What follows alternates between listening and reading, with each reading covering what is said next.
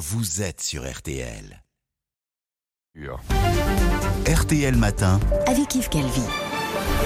Il est 7h45, excellente journée à vous tous qui écoutez RTL. Alba Ventura, vous recevez ce matin le ministre de la Justice, garde des Sceaux, Éric Dupont-Moretti. Bonjour Éric Dupont-Moretti. Bonjour Alba Ventura. Nous sommes à la veille du débat de l'entre-deux tours entre Emmanuel Macron et Marine Le Pen. Est-ce que vous êtes confiant pour votre candidat?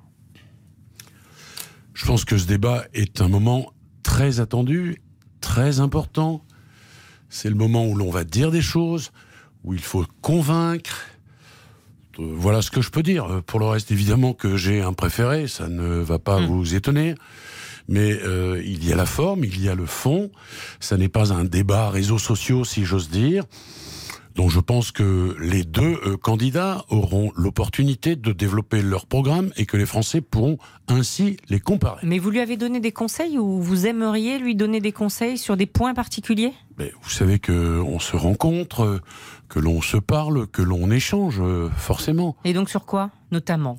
Qu'est-ce Mais- qui est important à vos yeux pour faire la différence? Mais moi, je suis ministre de la Justice, donc euh, je parle évidemment justice. Mais euh, le président de la République n'a pas besoin des rappels euh, qui seraient les miens sur euh, ce que nous avons fait, ni sur ce que nous comptons faire. Mais on a évidemment des échanges. Qu'est-ce que vous voulez que je vous dise de plus, Madame Venturin? Pensez-vous vraiment, Éric Dupont-Moretti, que ceux qui votent Marine Le Pen votent pour son programme?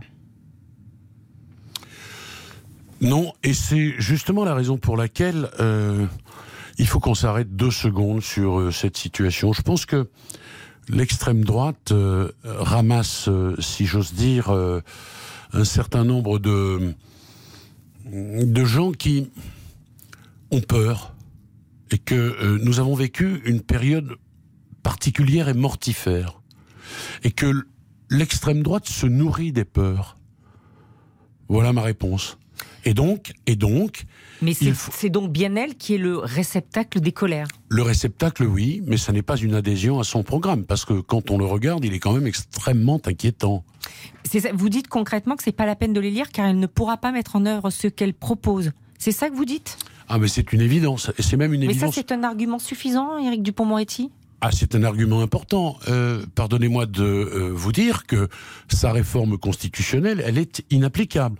C'est-à-dire que si demain elle est élue, si dimanche elle est élue, euh, c'est pas un lendemain qui chante le lundi. Elle dit je vais mettre en œuvre une réforme constitutionnelle qu'elle ne peut pas mettre en œuvre. Pour une raison simple, c'est qu'il faut l'assentiment de l'Assemblée nationale et du Sénat. Et que donc on entre dans une période de chaos. Donc elle nous promet un référendum qui n'est pas possible. Et certains constitutionnalistes ont dit de façon très claire, c'est un coup d'État constitutionnel. Mais elle s'en réfère, vous le savez très bien, au général de Gaulle, à 1962 et à l'instauration euh, euh, du référendum. Il, a finalement outrepassé euh, les institutions. Mais elle a tort de euh, se référer à cette période de notre histoire et à ce référendum, parce que depuis, il y a la jurisprudence du Conseil constitutionnel. Alors je sais que le Conseil constitutionnel, elle souhaite le mettre au pas, comme d'ailleurs M. Zemmour souhaitait le faire, mais enfin, le Conseil constitutionnel, c'est la conscience de la République. Mais ce que dit Marine Le Pen, pardonnez-moi, c'est que elle elle dit les juges ne vont pas être d'accord, on va changer les, les lois. Ce qu'elle fait, c'est de la politique finalement. Et on va changer les Son juges. argument, il est politique, Et on va... Mais non, mais madame, euh, je, je voudrais vous redire ce qu'est l'état de droit. C'est pas un truc euh, évanescent comme ça. L'état de droit, c'est ce qui nous protège de l'arbitraire.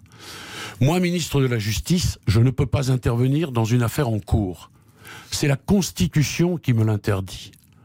Alors je vous dis quoi Je m'en affranchis? Ben non, je peux pas. Et au fond, quand on regarde Madame Le Pen depuis le premier tour, on constate quoi? Que elle ne respecte pas la Constitution, qu'elle a une liste rouge de journalistes dont elle ne veut pas. Allez donc demander à la Voix du Nord si elle peut faire son travail à Hénin-Beaumont. Demandez pour quelle raison Monsieur Cohen est sur la liste rouge. Madame Lapix l'est également. Euh, Quotidien euh, l'est aussi.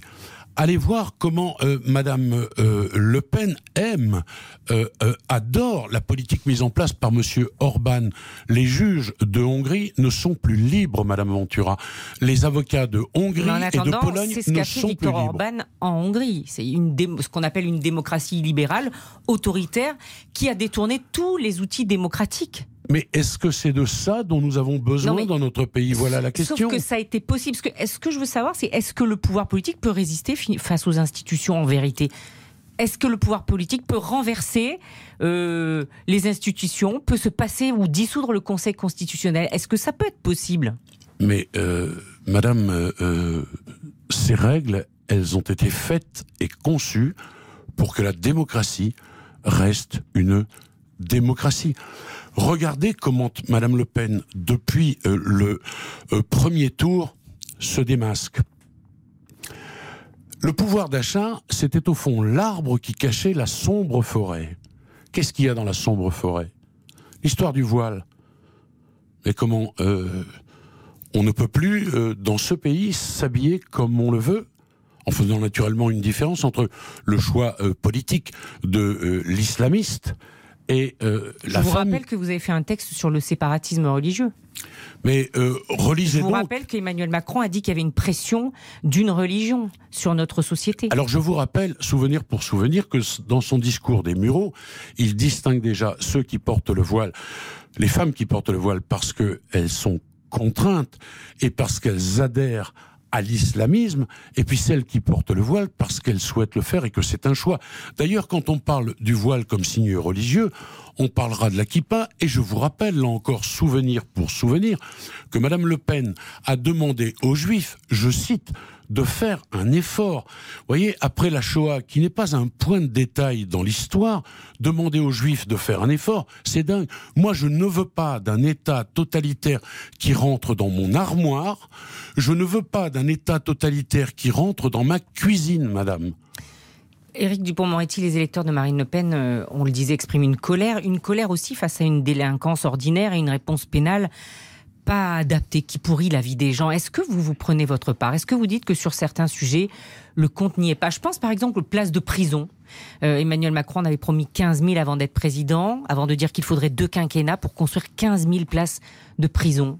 Elles sont en cours de construction. Certaines sont sorties, d'autres sont en cours de construction. Ce qui nous a retardé, c'est la Covid, mais nous serons au rendez-vous des promesses présidentielles. Et je voudrais vous dire quelque chose là-dessus. C'est le terrain de jeu euh, de l'extrême droite, la délinquance, naturellement, le tout carcéral.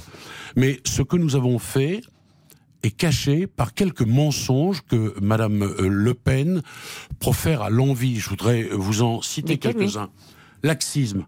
Laxisme, euh, nous sommes passés de 89 000 années d'emprisonnement à 113 000. Non, la justice n'est pas laxiste. Deuxième mensonge, les peines ne sont pas exécutées dans ce pays. C'est faux. Nous avons 95% d'exécution des peines. Troisième mensonge, il n'y a pas de perpétuité réelle dans ce pays. Si ça existe, c'est écrit en toutes lettres dans le code pénal j'ai encore un certain nombre de mensonges de cette nature. Mais je le redis, c'est le terrain de jeu, le laxisme, on ne fait rien, le tout carcéral. Regardez la peine de mort, par exemple. Était-il utile de remettre ce sujet au goût du jour Elle l'a retiré. et de quelle façon Elle l'a retiré. Non, non, mais attendez, elle l'a retiré en un mm. jour. Il faut être sérieux. Elle dit sur France 2, référendum peine de mort. Le lendemain, elle dit non, plus de référendum. On sera peut-être fixé le soir du débat sur cette question. Vous considérez que les électeurs de Marine Le Pen sont des salauds, comme on disait à l'époque? Certainement pas, madame. Je pense que c'est des gens qui ont peur, que l'on a utilisé cette peur, utilisé cette peur à des fins démagogiques, à des fins populistes. Éric Dupont-Moretti, vous aimeriez rempiler à la chancellerie? Je euh, réserverai cette question si elle m'est posée par le président de la République, dont je tiens ma légitimité. Votre nom circule aussi pour les législatives dans le Nord. Député, ça vous intéresserait? C'est pas à l'ordre du jour. Alors là, je vais vous dire, je mouille ma chemise, je me bats, je me déplace, je fais campagne, je veux rencontrer ceux qui n'ont pas voté pour Emmanuel Macron pour les convaincre de le faire au deuxième tour. Voilà euh, les préoccupations qui sont les miennes en ce moment. Vous avez aimé faire de la politique?